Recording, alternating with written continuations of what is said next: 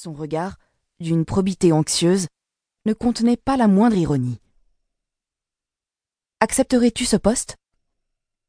Ça engloberait aussi bien la manière d'écrire sur la mode que notre façon de la montrer. Je me taisais. C'était insolite. J'adorais parler. Elle continua. Je pense que ce travail est fait pour toi. J'ai bien conscience que ton métier est avant tout l'écriture, mais si ce n'est pas à des passionnés comme toi qu'on donne les clés de la mode, alors à qui les donner? Nous sommes arrivés à la fin d'un cycle dans la mode. Les filles font la tête aujourd'hui dès qu'elles posent devant un objectif. Les photos de papier glacé semblaient radieuses autrefois, pleines de sève, de vie. Est-ce que c'est nous qui avons vieilli? Je ne le crois pas. Une morbidité est apparue. Il faudrait réenchanter ce métier. Bien sûr, tu n'es pas un magicien, mais ça pourrait t'intéresser d'essayer. Je sais que ces choses te captivent.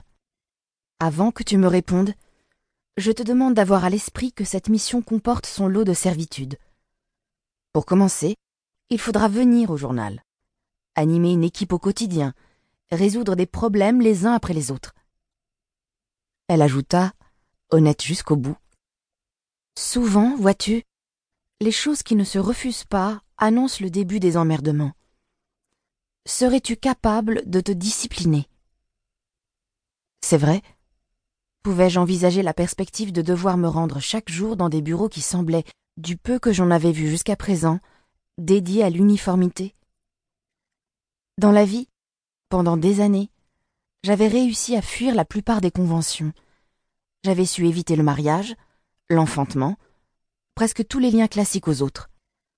Ce rôle que tu me proposes de tenir, on ne pourrait pas plutôt l'appeler Fashion Director at Large? Il me semblait que, en anglais et ainsi libellé, on plaçait dans ce titre la dose d'hélium qui nous sauvait de la pesanteur. Non. Elle avait raison. Il faut bien, à un moment, appeler les choses par leur nom. Tu peux prendre un peu de temps pour... J'accepte le poste. La vocation tremblait fort en moi. L'ombre des arbres continuait de moucheter la nappe et mes poignets. Cette peau tachetée me faisait penser à ma grand-mère disparue. À ses mains feuilletant les journaux de mode dans sa maison de jadis, rue d'Alésia à Paris. D'un coup de langue furtif, elle sumectait l'extrémité de l'index. Elle tournait les pages avec cérémonie. Elle avait pour ses magazines les égards qu'on a pour une partition. J'aurais voulu qu'elle soit là aujourd'hui, pour lui clamer mon destin. Est-ce que les morts nous voient? Je levai la tête vers une brèche dans les feuillages, entre deux arbres. Mais là-haut, il n'y avait rien que l'azur, indifférent. La plus complète solitude est dans tout. Eh, ça va pas te faire pleurer s'affola Valérie. Le détroit des Dardanelles, Turquie, 1922. Ma grand-mère entend monter à bord du navire le Tesoro avec cinq vogues. De ses biens, il ne lui reste plus rien, sauf ses revues que son père avait pris l'habitude de rapporter de Suisse pour la famille, et un numéro plus récent trouvé dans la rue à Istanbul, la nuit contre un mur, en guise de prédiction. Elle a vingt-deux ans. Cela fait sept ans que ses parents, grands-parents, frères, sœurs, sont morts, et qu'elle se cache le jour, en cousant des robes dans des caves d'Istanbul. Les quelques autres membres de sa famille, du reste fort éloignés, ont émigré en Amérique du Sud, à Montevideo, et le seul proche qui lui reste, c'est son mari, jeune et dépossédé comme elle. Il va devant, à la manière orientale, et elle, elle le suit. S'ils partent, c'est qu'une nouvelle vague d'hostilité de la part de l'État turc attise leur panique. Ils ont le sentiment que, en ce pays, on vous tuera toujours. Ils n'en peuvent plus de la mort. À l'embarquement, on pèse les bagages, il y a un maximum autorisé. Une balance officielle est là, catégorique. Elle trône sur le quai. Si votre pactage laisse cette balance en suspens sur fond d'azur, aussi équilibré que la raison, c'est merveilleux. Si ce n'est pas le cas, si ça penche trop, on vous fait déballer vos affaires pour voir ce qui, là-dedans, est superflu. Les Arméniens acceptent cette règle parce que chaque jour, pour ces milliers de gens pris dans l'absurdité de la fuite et des massacres, le moindre repère ressemble à la paix. Les vogues sont superflus. C'est ce qui fait leur valeur aux yeux de ma grand-mère. Ce qui l'a menée à les fêter quand son père, de son dos, les faisait apparaître à ses retours de voyage. Un à un, elle les retire du pactage. Il faut les poser par terre. Le papier glacé n'existe pas encore, pourtant sur le sol, c'est comme si les revues étincelaient au soleil, à cause de leur luxe méprisant. Ma grand-mère a beau être en deuil, avoir un père qu'on a pendu, ces revues laissent à penser qu'elle ne porte pas le deuil. Dans la file d'attente, chacun remarque les cheveux acajou de cette jeune femme, ses yeux acajou, ses lèvres acajou, sa peau nacrée, l'aplomb qui lui sert de beauté, l'ensemble de ce qui chez elle ose repousser le malheur. Une fois le dernier vogue ôté du pactage, seulement alors la balance consent à la pesanteur. Les revues, je les laisse. Elle annonce à l'employé des douanes.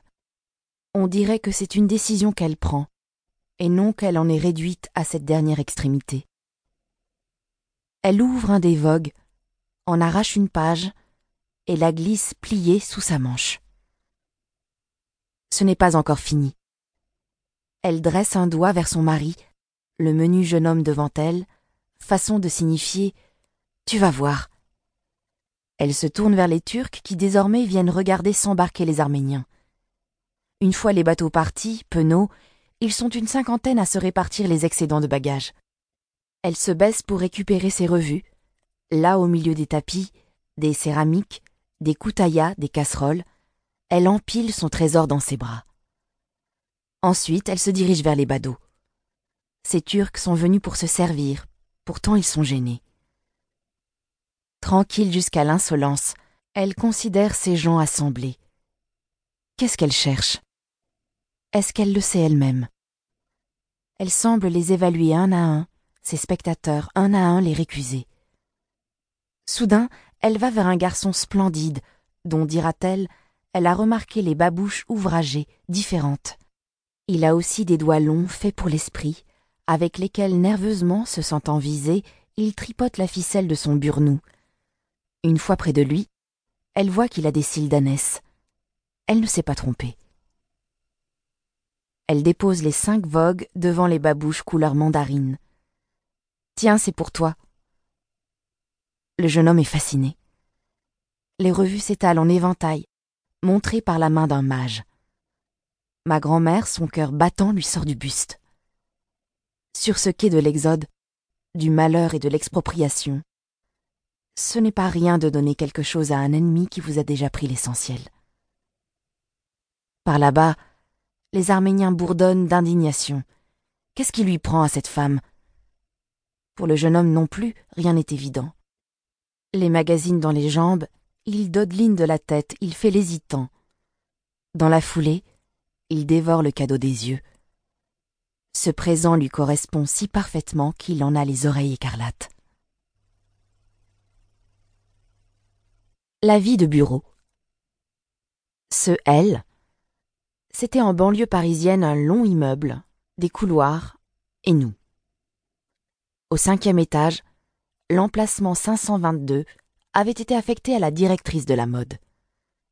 La beauté de mon service, c'était que à tout moment, si la monotonie des lieux se faisait trop pesante, on pouvait aller se promener entre des portants entiers de vêtements.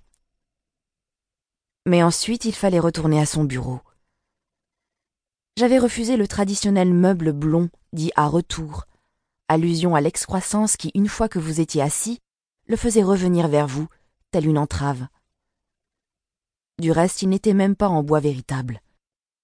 J'avais choisi, dans la réserve de l'économa, une petite table sobre et carrée, radier les étagères, armoirettes, cassolettes à dossier et tiroirs à roulettes Cadrounet supposé accueillir les photos de mes proches. Où on va mettre les choses? S'était inquiété mon assistante Mado. Par curiosité, je lui avais demandé de m'énumérer ses broutilles à ranger. Elle avait dit Je ne sais pas, rien que les sommaires, les parapheurs, les documents confidentiels. J'étais bêtement étonnée qu'il y ait ce genre de contrainte.